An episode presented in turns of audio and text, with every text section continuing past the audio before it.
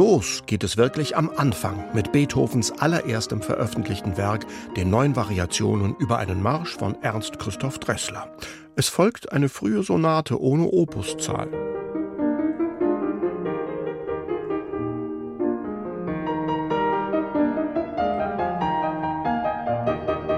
Die sechs CDs dieses Beethoven-Albums sind chronologisch angeordnet. Mit der Mondscheinsonate geht es weiter. Cyprien Cazaris präsentiert sie in aller Klarheit, ohne jede romantische Schwelgerei.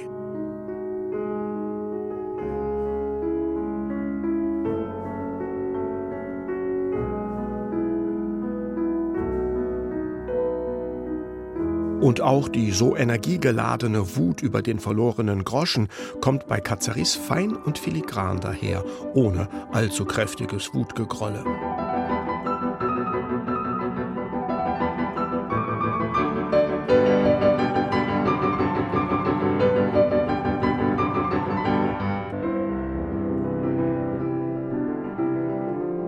Am Ende stehen die letzte große Klaviersonate Opus 111 und ein einfacher Scherzkanon, Beethovens wirklich letztes Werk.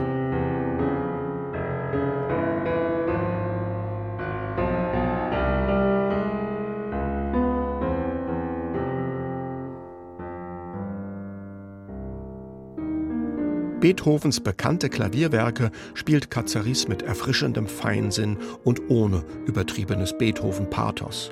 Der Clou dieser 6-CD-Box aber sind die Transkriptionen von Beethovens kammermusikalischen und sinfonischen Werken, die hier genauso viel Platz einnehmen wie die Originale. Unter den Bearbeitern sind bekannte Komponisten Liszt, Mussorgsky, Wagner oder Saint-Saëns. Es finden sich aber auch heute kaum noch geläufige Namen. Die charmante Klavierversion der Frühlingssonate, eigentlich für Geige und Klavier, stammt von dem Pianisten Louis Winkler, einem sehr erfolgreichen Arrangeur, der zahlreiche Transkriptionen von Beethoven-Werken erstellte.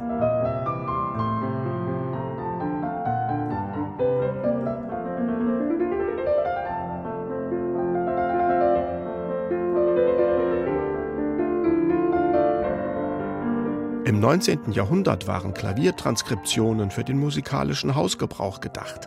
Manche von ihnen aber entfalten ihre ganz eigene Dynamik. Das Finale der Kreuzersonate etwa klingt in der Transkription von Karl Czerny und unter den Fingern von Cyprien Cazaris so, als sei es schon immer für Klavier solo gedacht gewesen.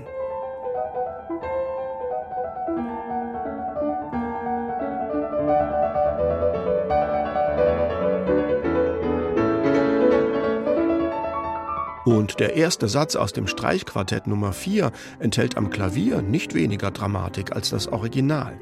Die Bearbeitung stammt von dem Komponisten und Pädagogen Gustav Rösler.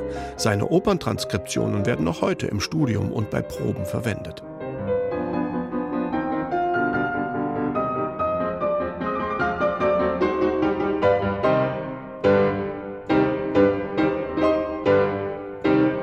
Beethoven eine chronologische Odyssee.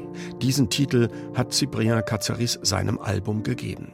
So wie der Seefahrer Odysseus von Insel zu Insel irrt, um schließlich doch sein Ziel zu finden, so springt diese Aufnahme zwischen Originalen und Bearbeitungen hin und her. Am Ende aber entsteht ein rundes Beethoven-Bild. Die Box mit ihren insgesamt sechs CDs ist wie eine kleine Schatzkiste, gefüllt mit den glanzvollsten Sternchen aus dem Beethoven-Kosmos.